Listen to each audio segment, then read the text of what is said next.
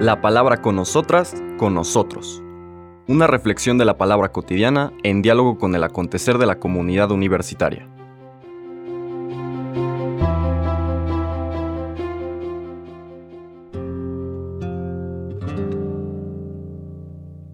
Hola, buenos días, bienvenidas, bienvenidos a la palabra con nosotras, con nosotros.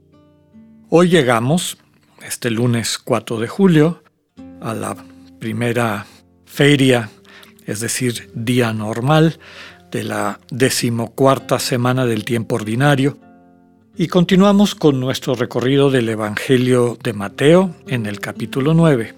Hoy vamos a escuchar los versículos del 18 al 26. Leeremos el texto y después lo ubicamos no solamente en el Evangelio de Mateo, sino también en los otros evangelios. Dice así, En aquel tiempo, mientras Jesús hablaba, se le acercó un jefe de la sinagoga, se postró ante él y le dijo, Señor, mi hija acaba de morir, pero ven tú a imponerle las manos y volverá a vivir. Jesús se levantó y lo siguió, acompañado de sus discípulos. Entonces, una mujer que padecía flujo de sangre desde hacía doce años, se le acercó por detrás y le tocó la orilla del manto, pues pensaba, con solo tocar su manto me curaré. Jesús volviéndose la miró y le dijo, Hija, ten confianza, tu fe te ha curado y en aquel mismo instante quedó curada la mujer. Cuando llegó a la casa del jefe de la sinagoga, vio Jesús a los flautistas y el tumulto de la gente y les dijo, Retírense de aquí, la niña no está muerta, está dormida. Y todos se burlaron de él. En cuanto hicieron salir a la gente, entró Jesús, tomó a la niña de la mano, y ésta se levantó. La noticia se difundió por toda aquella región. Palabra del Señor.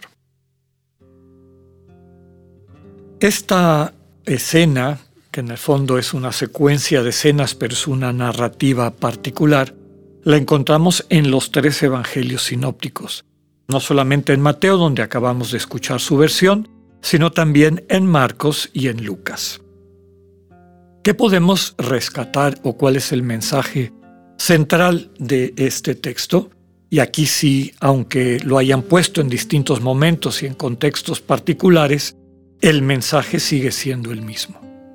Jesús ha venido a acercarse a aquellas personas que la sociedad y la realidad ha puesto en el margen para poderlas reintegrar en el proyecto de Dios. Y aquí tenemos a dos personas, en este caso la hija del jefe de la sinagoga y la mujer que padecía flujo de sangre, que tenía una hemorragia que, permanente desde hacía 12 años.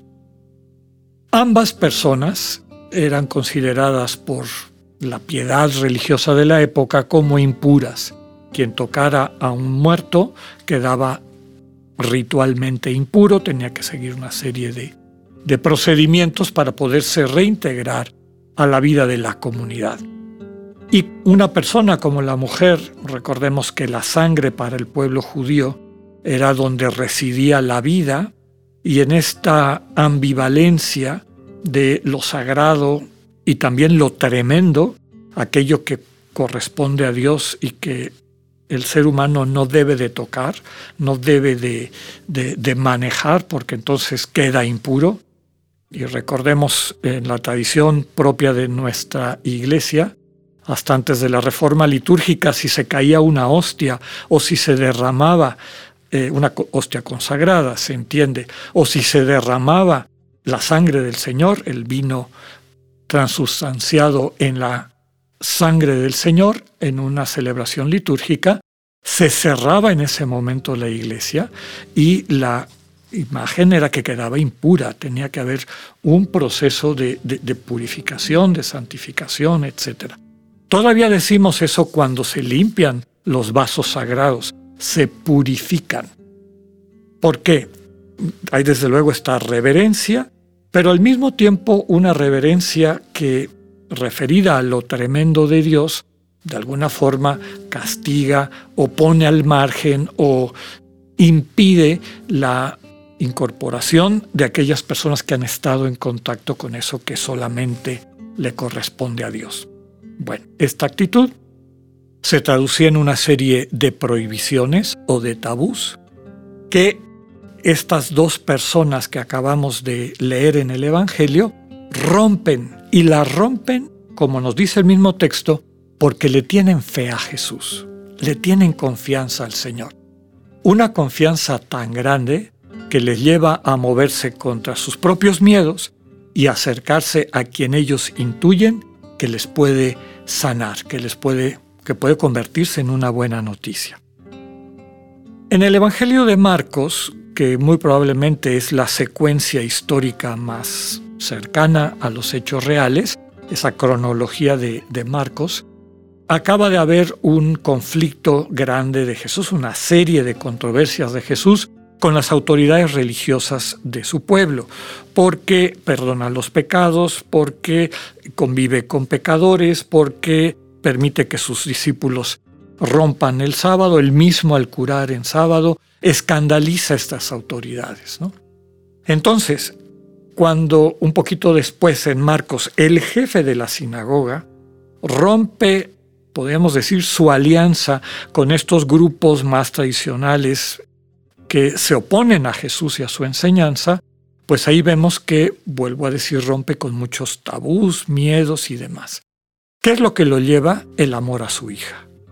El amor a su hija es más grande que el, que dirán de los fariseos y de los demás, y que sientan que yo ya me pasé al bando de Jesús y de este grupo, ¿no? Para él, el amor a su hija es fundamental y por eso da el paso. En Marcos y en Lucas la niña no está muerta, está muy enferma. Mateo ya la pone difunta para subrayar la acción de Jesús. En lo que acabamos de escuchar, el jefe de la sinagoga dice, Señor, mi hija acaba de morir, pero ven tú a imponerle las manos y volverá a vivir. O sea, le está invitando a Jesús a que rompa la ley porque va a ir a tocar a un muerto, va a quedar impuro.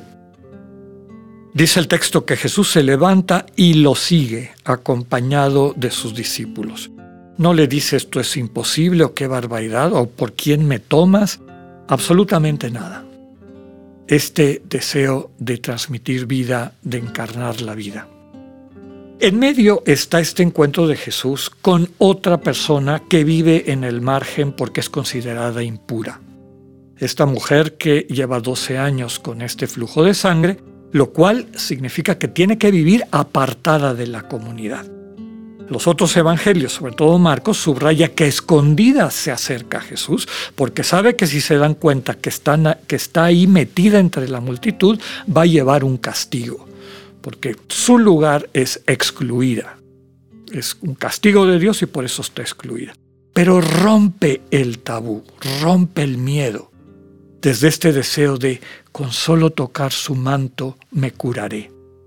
En Marcos y en Lucas, el Señor Jesús es el que la invita a salir del anonimato. ¿Quién me tocó? Mateo, como suele poner las cosas sumamente resumidas para que pongamos toda nuestra atención en Jesús y en su interactuar con las personas, es el mismo Señor el que toma la iniciativa y le dice, hija, ten confianza, tu fe te ha curado. Recordamos que fe significa confianza. Hija, por la confianza que me tienes, tu vida se va a transformar, serás curada. Lo primero es que queda reincorporada a la comunidad. Llegamos al final del relato cuando en la casa del jefe de la sinagoga el Señor expulsa, saca de ese lugar a todos aquellos que están en este modo de funeral, de, de vida perdida, y le devuelve la vida a la niña. Desde luego que todo este ambiente, podríamos decir que es el ambiente en el que está viviendo este pueblo al que se le ha impuesto una religión o una pseudo religión que los tiene como muertos, Y toda una parafernalia representada por las flautas y demás, y las plañideras, que los mantienen esa tristeza. Y el Señor le dice en el lugar de esta niña al pueblo de Israel, tú estás viva. El Señor la levanta y la restituye, igual que a la mujer, a la vida cotidiana. Ya no es un cadáver impuro, es una hija de Dios. Pidámosle al Señor la gracia de tenerle confianza y de poder acercarnos a su amor que nos sana todas nuestras heridas, que nos restituye a la comunión con Dios. Que tengan un buen día. Dios con ustedes.